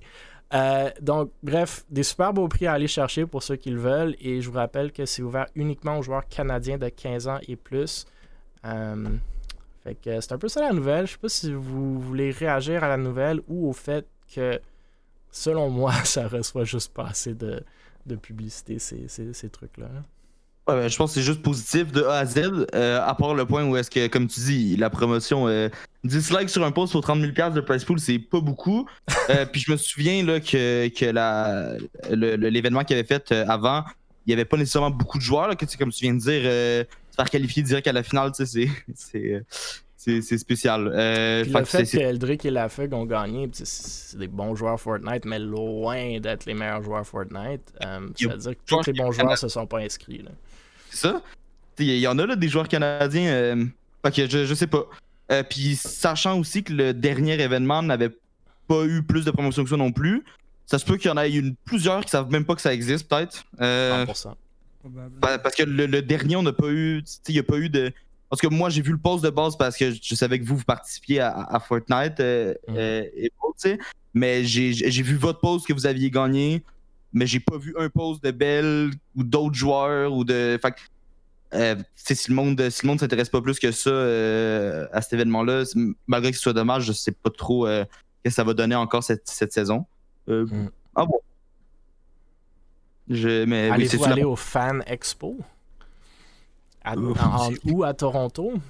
Je pense que c'est quand même Good. cool. Moi, je, je l'avais pas vu passer ça non plus. Mais bon, un, un tangent sujet. Euh, Ouais. Babin Buzz? Je pense Rocket League Québec ont dû euh, quand même faire la promotion du tournoi de Rocket League euh, à travers leurs médias sociaux. Je suis assez convaincu. Donc, euh, tu sais, pour tout ce qui est le Québec, Rocket League Québec, ben, c'est pas mal le bon euh, canal de distribution. Donc ça, je suis pas trop inquiet. Après, pour les autres jeux, euh, à voir. Moi, j'ai parlé à Bell, euh, aux gens de Bell, euh, il y a quelques mois, justement, pour voir leur intérêt dans l'e-sport. Puis on dit, euh, surtout au Québec, ils s'investissent juste dans du Tier 1. Fait que le LAN ETS et le Bell eSports Challenge.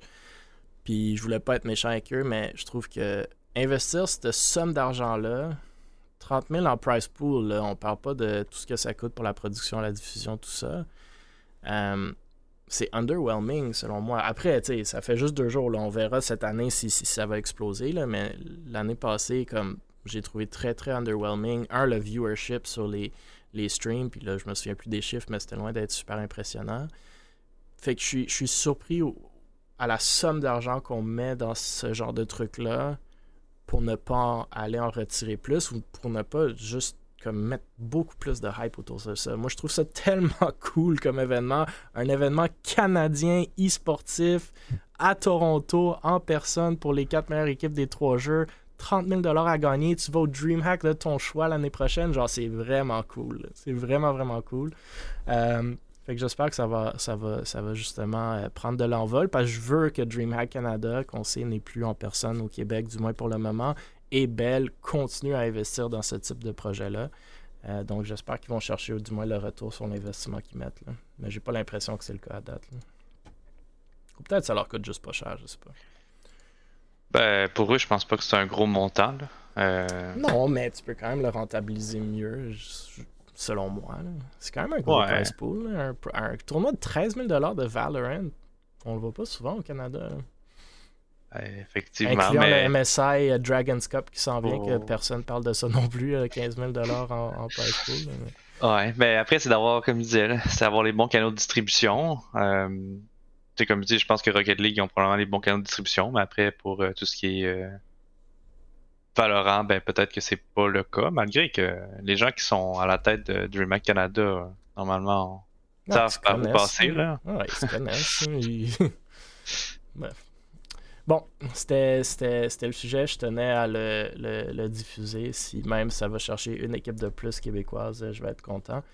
Euh, bon, on a parlé de Rainbow Six un peu déjà ce soir et on va en parler encore maintenant. Fait que Rainbow Six déplace leur major, donc le, le Six Major à Berlin. On avait parlé lors de nos, je pense, de nos tout premiers podcasts, je crois, du fait que le Rainbow Six Major allait se dérouler aux Émirats Arabes Unis, où était censé euh, cette année, et du fait que c'était un peu, ben, un peu beaucoup mal perçu par certains de la communauté. Donc Ubisoft avait même confirmé en février que ce tournoi n'aurait pas lieu aux Émirats Arabes Unis, mais sans pour autant avoir dévoilé la nouvelle localisation. On apprend donc cette semaine que justement, bien qu'à l'origine les Émirats Arabes Unis devaient recevoir le Six Major, Ubisoft a changé ses plans en raison des réactions de la communauté.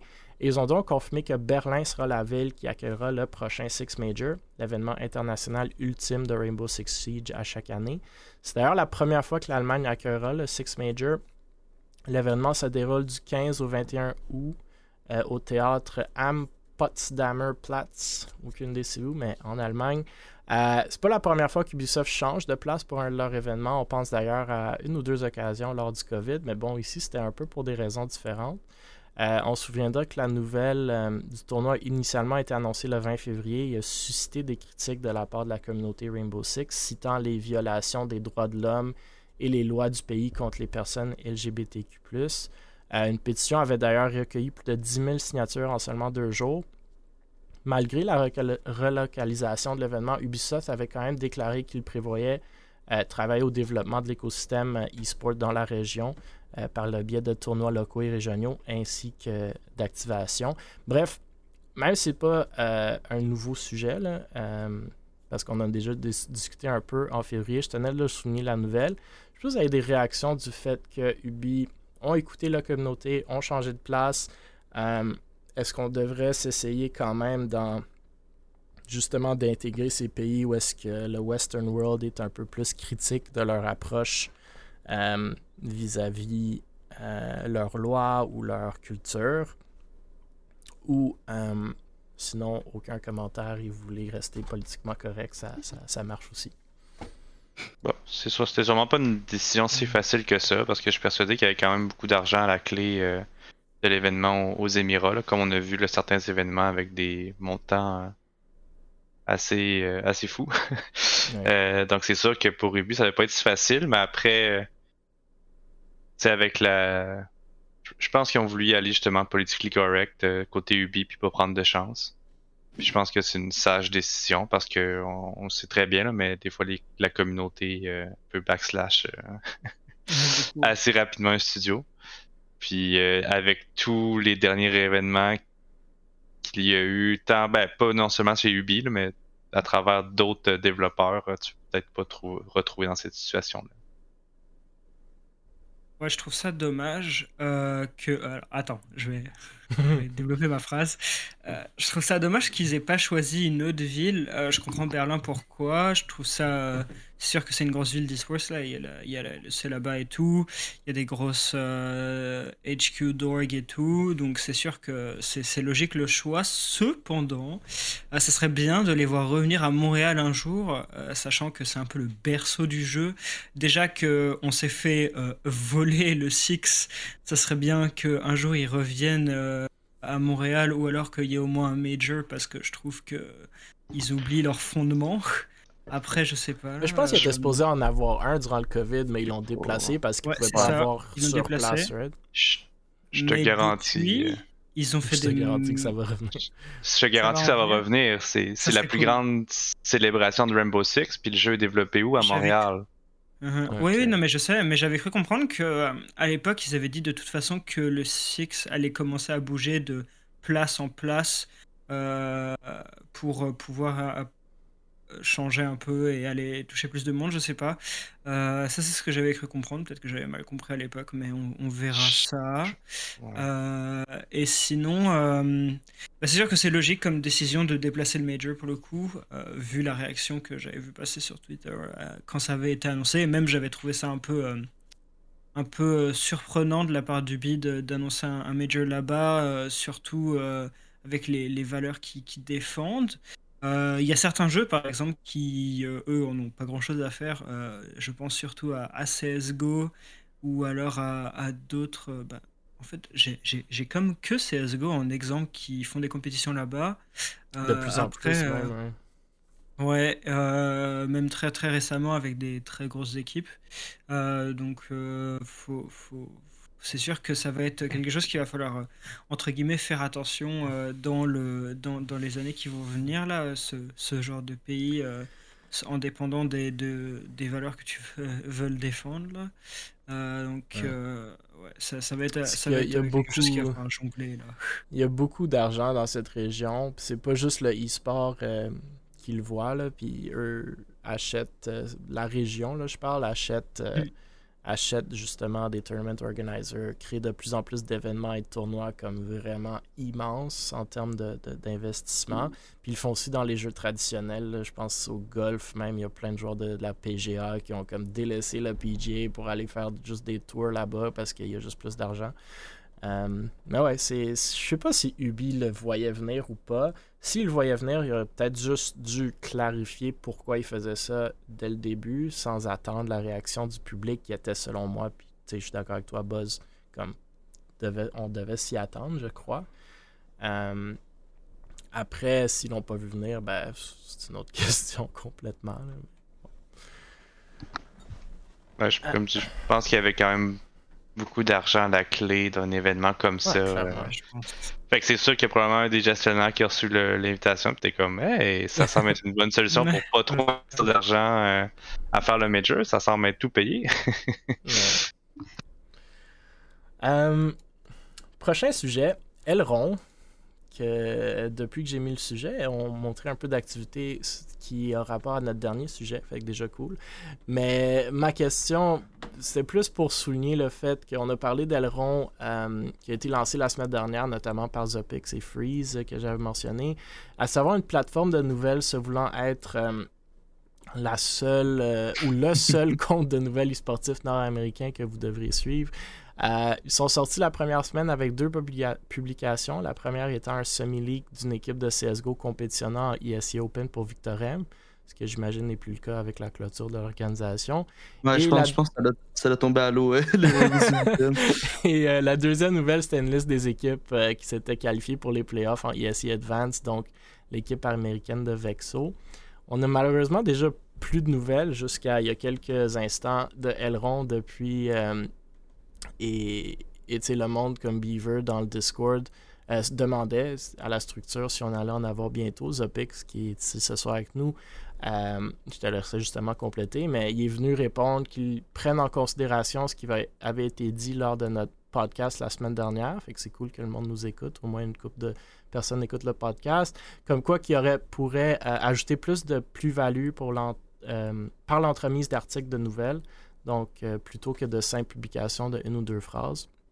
En plus de se concentrer sur le marché québécois au début, il dit que le projet est majoritairement communautaire et que c'est tout à leur avantage d'écouter les avis des gens et de développer le projet en fonction, mais que toutefois les publications risquent de rester en anglais fait que euh, justement, je vois passer il y a une heure euh, la publication qui couvre notre dernier sujet de la soirée, à savoir euh, l'intégration de Poco chez X13.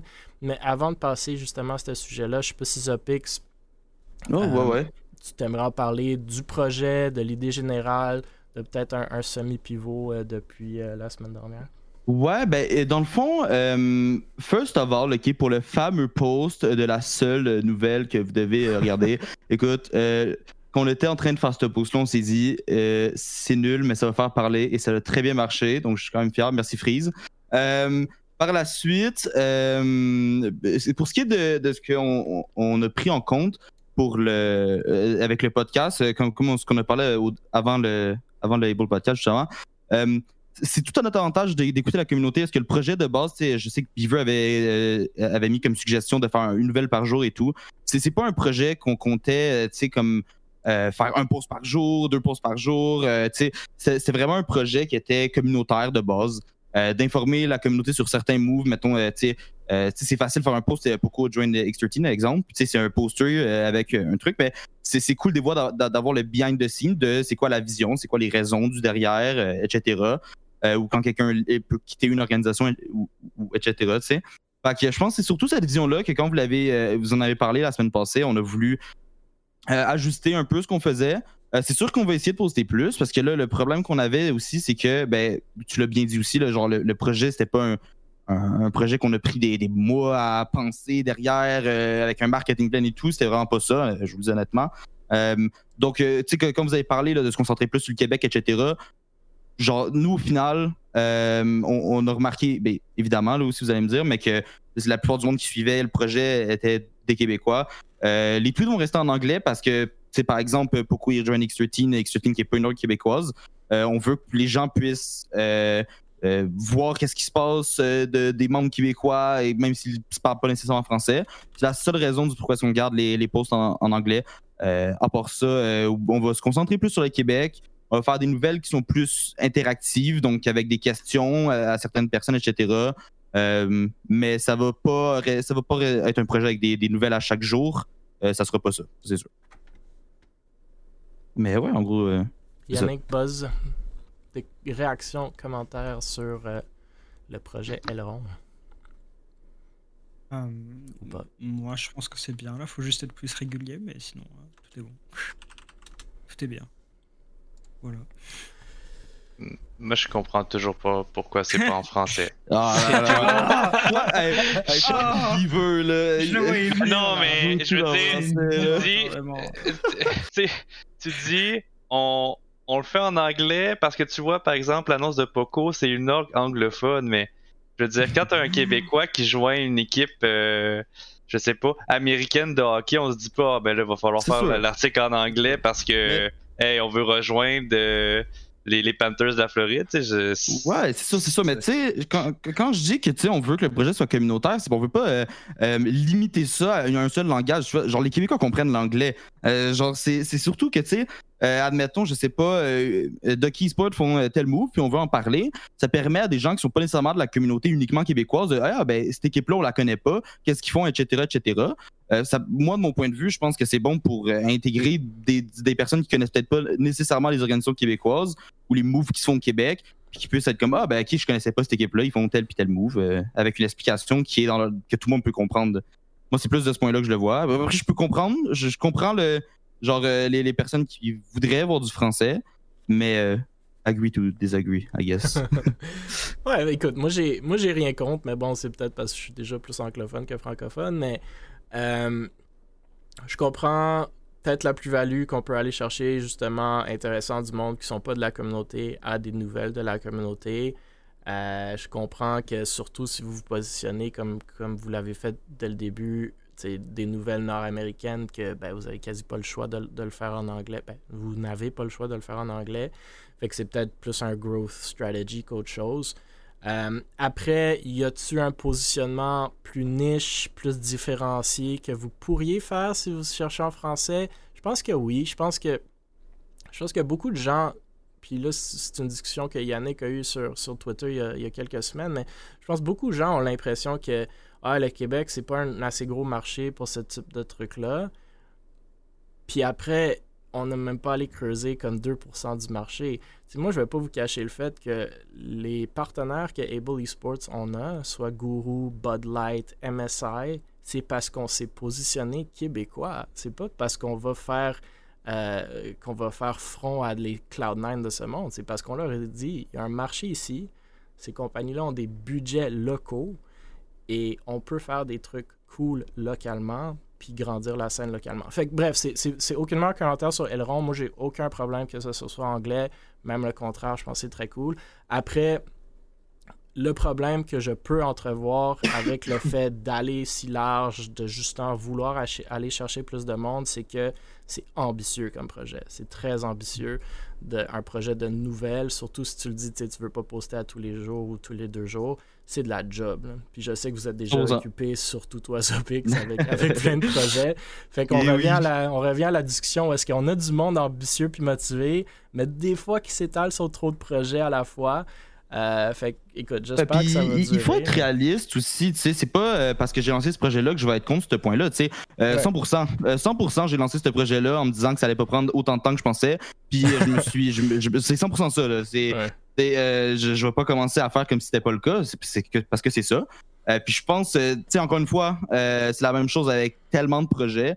Le point est excellent. Euh, le, le point qu'il y a beaucoup de monde ambitieux, c'est cool. Euh, est-ce que parfois, par exemple, on lance des On projets est un peu trop ambitieux. moi de mon côté genre je, je l'ai fait l'erreur puis je l'ai refait je l'ai déjà fait dans le passé je l'ai refait récemment.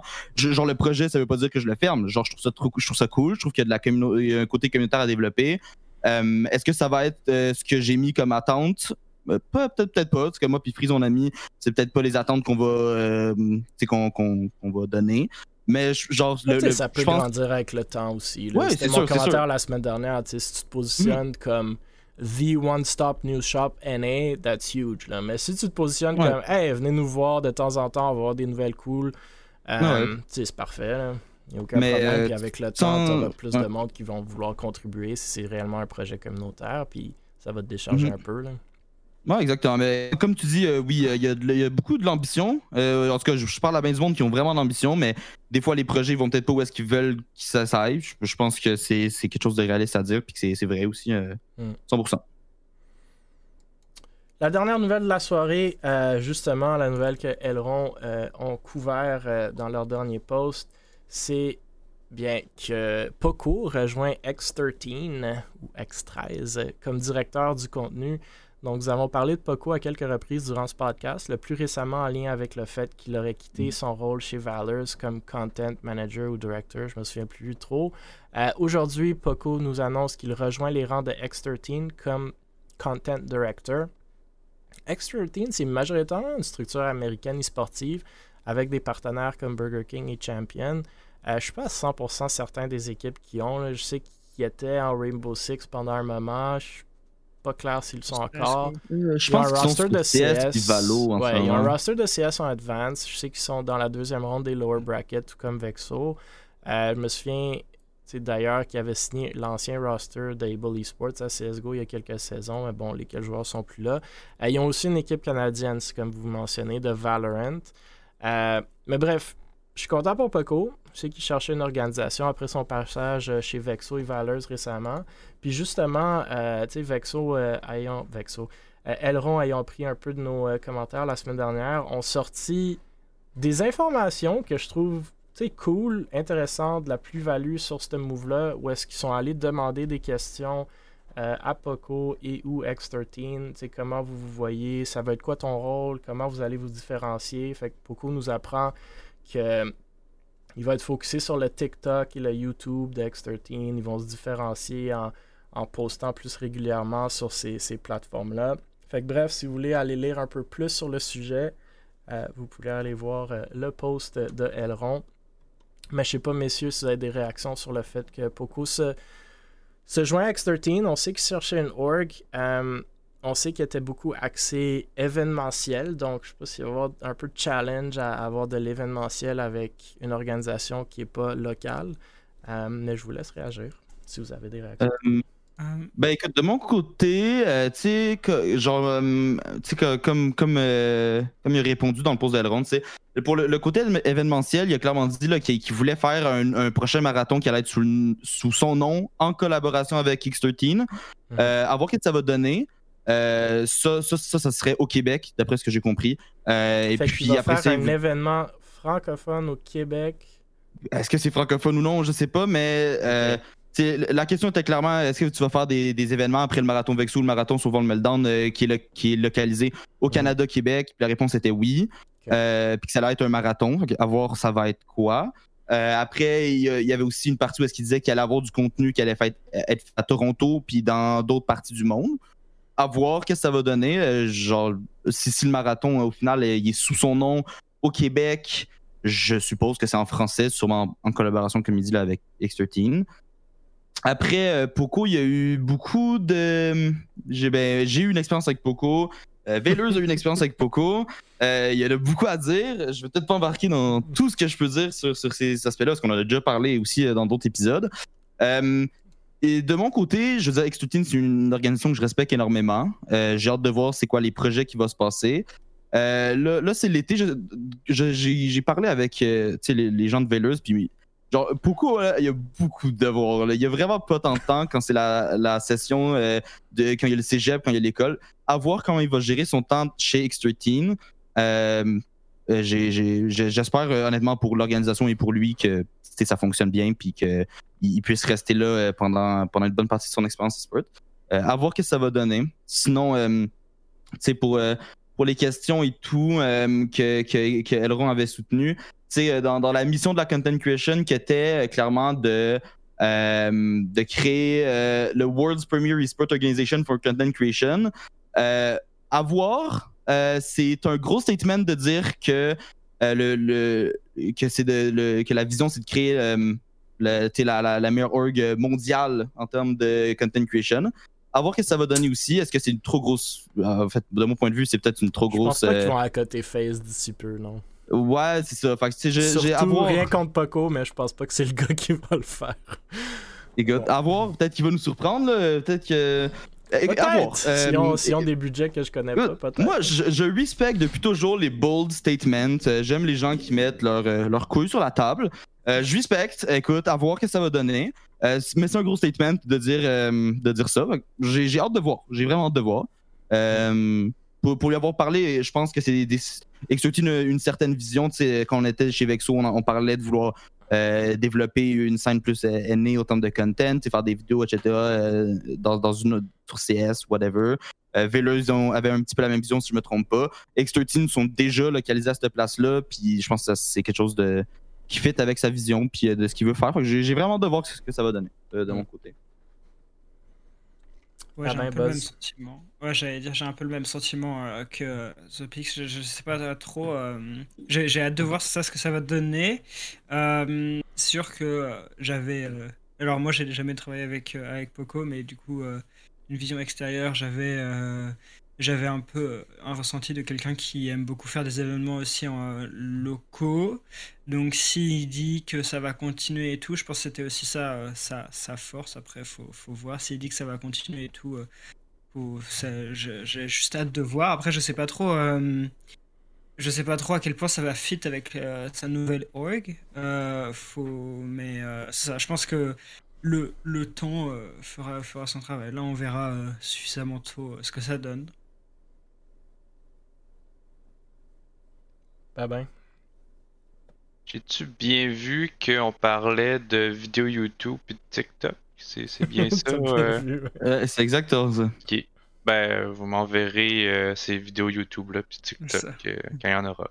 Je suis curieux de voir. euh, Ben, travailler c'est. Ouais, ça va un peu dans mon commentaire aussi, c'est que je suis pas à 100% certain ou clair de c'est quoi son rôle. Euh, J'ai pas l'impression qu'il va faire des montages parce que j'avais pas l'impression que c'était le point fort de Poco. Fait que j'ai plus l'impression qu'il a de l'air de dire qu'il va organiser des entrevues, fait qu'il va peut-être venir avec des concepts comme qu'il a fait, je crois, chez Veilers avec la petite vidéo de deux minutes où est-ce que Goddy, Maizen et, et, euh, Ave ont, parlé un peu de la direction de l'organisation. Euh, fait ce rôle-là me semble toujours un peu bizarre, dans le sens que oui, fine, directeur de contenu, je- comprends. Dans une grosse organisation, que les ressources pour faire du contenu, c'est sûr qu'il faut quelqu'un pour gérer tout ça, puis pour, pour, pour venir avec des idées, puis pour avoir une stratégie de contenu pour bâtir vers quelque chose. Euh, je suis surpris parce que j'avais pas l'impression que Poco avait cette expérience-là. Fait que je suis pas sûr c'est quoi qu'il a mis de l'avant, mais bref, il, il est quand même, I guess, passé par des organisations locales. Euh, fait que j'ai hâte de voir ce que X13 vont faire, un peu comme Yannick dit. Euh, moi, X13, euh, je les aime comme organisation. Comme je vous ai dit, on a eu un peu euh, une, semi-relation quand, ils ont essayé d'aller chercher deux de nos équipes, même une équipe de CS, puis l'autre de Valorant euh, à un moment donné. Puis comme je fais toujours, j'ai- volontairement révisé ces contrats-là pour ces joueurs-là. Puis je vais pas vous cacher le fait que c'est du classique US eSports. Puis j'ai fortement recommandé à ces équipes-là de ne pas signer ces contrats-là. Donc, euh, j'espère que Poco, s'il y a un contrat, l'a lu. Et s'il y a une vision plus long terme, va peut-être même essayer de changer certains aspects culturels de ces organisations-là, parce que je pense pas que c'est la plus, plus saine façon de- de- d'approcher le, la communauté sportive. Mais bon, c'est ma vision, puis on s'entend que c'est- loin d'être celle qui, qui- est majoritaire. Mais euh, j'ai hâte de voir. Je- je- la synergie, je la vois pas de temps. euh, en tant que étant un gars de Québec qui aime faire des choses en personne, euh, qui, qui est assez francophone, mais bon, il a peut-être aussi fait le tour des, des organisations québécoises et, et devait Mais, mais ça, c'est un autre choses. sujet aussi. Hein. Tu sais, euh, X13 n'est pas au courant de tout ce qui s'est passé au Québec dans les derniers mois euh, avec Véleuse et Vexo aussi. Euh, fait que, tu sais, je, je sais pas. Euh, Est-ce que ça peut backlash? Parce que, tu sais, il y, a- il y a eu des, il y a eu des, des propos euh, spéciaux euh, pendant qu'il était au Québec, euh, Poco. Là. Genre, ça, ça enlève pas que peut-être qu'il est super ambitieux et tout. Je- J'espère que ça va pas backlash. J'espère que tout va bien aller chez, chez X13. Mais écoute, c'est sûr qu'ils sont pas au courant de tout ce qui s'est passé non plus dans, dans la, la scène locale. là. Non. Puis, tu sais, c'est- correct de recommencer avec un blank slate aussi, justement. Ouais. Tu sais, c'est- c'est peu- ça peut être un cas de let's turn over a new page, là, puis c'est c'est bien correct. Moi, j'ai pas eu tant de- d'expérience comme buzz direct avec Poco, mais c'est sûr que tu par les branches, euh, t'en entends parler, puis, puis même sur ce podcast, on a parlé de certaines de ces situations-là, mais euh, c'est cool, c'est cool. C'est une org qui a, qui a quoi, 12 000 followers, qui fait quand même des choses en e-sport. Fait que j'espère, j'espère qu'il va pouvoir contribuer à ça, qu'il va pouvoir lui se bâtir un, un résumé, qu'il va en apprendre, qu'il qu'il va pouvoir se développer dans la scène. Euh, mais que, tout comme Yannick, j'ai hâte de voir les YouTube et les Ouais. TikTok qui vont sortir de ça. Ben, il y a Tienne dans le chat qui dépend, dépend s'il y a des ressources pour exécuter Ouais. sur ça en parlant du euh, Content Manager. Tu sais, pour moi, à ce 16 d'organisations-là, euh, comme les organisations au Québec, tu sais, ça reste des startups. Puis le truc, c'est que moi, par mon expérience, c'est difficile d'être un manager dans une startup de cette grosseur-là. Habituellement, tu, peux être un manager, mais il faut au moins que tu aies quelques qualités techniques en entrant dans une compagnie pour vraiment donner de la valeur. Puis, si c'est pas le cas de Poco, je sais pas à quel point euh, il va pouvoir apporter de la valeur à une organisation s'il n'y a pas ces aspects techniques-là. Je sais pas comment ça s'est passé dans les autres organisations dans lesquelles ils étaient, mais si sa seule qualité c'est de la gestion, ben dans cette grosseur d'organisation-là, je, je sais pas si c'est le bon fit.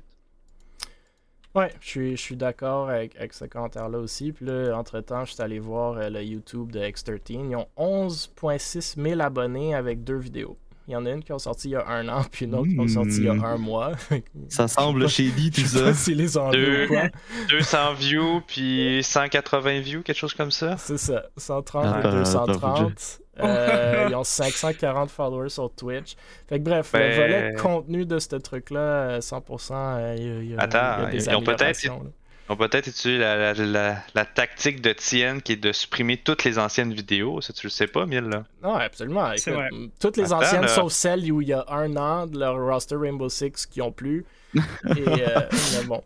Euh, non, mais tout ça pour dire que il y, a, il y a justement une opportunité pour grow le volet contenu de cette organisation-là. Euh, Vont-ils mettre les ressources qu'ils ont besoin pour le faire, surtout si c'est une org qui n'est pas centralisée. Là? On ne se cachera pas le fait que faire du contenu avec du monde qui sont éparpillés partout, ça se peut. Tu peux en faire, c'est sûr, mais les vidéos d'habitude sont un peu moins intéressantes. là. Euh, mais bon, euh, ça fait le tour des sujets. 9h31. Je sais pas, messieurs, euh, si vous avez des commentaires, réactions, d'autres sujets, des shout-outs à porter avant qu'on ferme le stream. Ou si j'ai manqué des nouvelles que vous avez vu passer.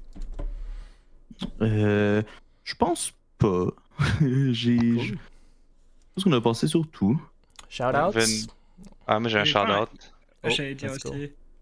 Vas-y. Euh, nouveau skin sur Rainbow Six de Mirage. Encourager une organisation québécoise. Ça se passe dans le store euh, de, de Rainbow Six. Très apprécié. Puis en plus, le skin, de ce que j'ai vu en ce moment, est dans le higher tier des cosmétiques euh, de la nouvelle vague de skin. Donc euh, vous le regretterez pas. Eh Buzz, bah, Il y avait un, il y avait un SO à passer aussi à, à JK, je crois. Euh, Oh my god, c'est vrai, il faut shout out JK. Hey, JK. Goated t'as Motion le contacter. Là. Hey, JK, c'est vraiment. euh, tout le monde allez contacter JK si vous avez besoin de motion. Il se charge de la job. La let's légende, go. ok? Voilà. Ouais, ouais, ouais, incroyable. Ouais, il faut bien C'est pas des c'est- du marketing pour JK. Ah, c'est bon. ça, ça, J'aime c'est ça. historique, C'est là. de la propagande. J'aime ça. Parce que c'est le premier shout-out à JK sur le, le stream de Able, c'est historique comme moment. Je tiens vraiment à dire. non, ça se peut pas. Je suis sûr qu'on a parlé de JK avant. Mais Non, si Non, on c'est un fait, running gag. oh C'est my rendu un running le running gag. JK, gros shout JK. Let's go. Euh, bon, le running gag est fini. Euh, Vexo, shout out à Vexo qui joue à CSGO en ce moment euh, dans le lower bracket de ESEA Advance. Je sais pas c'est quoi le score, mais c'est un best of 3, fait que vous allez avoir le temps de l'attraper. C'est 8-4 euh, en faveur de Detonate, mais j'ai espoir Vexo vont faire la remontée. Et sinon, merci messieurs et merci à tout le monde dans le chat. Euh, toujours, toujours le fun euh, de vous avoir et de parler de tout plein de sujets dans notre scène. Comme je le disais chaque semaine, je suis toujours surpris du mouvement qu'il y a et des nouvelles qu'il y a, mais très très content de le voir. Tous les jeudis soirs, 20h, on est là. euh, à date, 25 semaines de suite, donc assez content avec ça, presque une demi-année. Et les épisodes du podcast, vous pouvez les retrouver sur le YouTube d'Able Esports, d'habitude le lendemain. Apple Podcast, Google Podcast et Spotify. Allez les écouter, liker, partager. Plus de monde qui parle de notre scène, le mieux que c'est pour tout le monde. Donc, euh, merci, merci et bonne soirée. On se revoit très prochainement. Merci.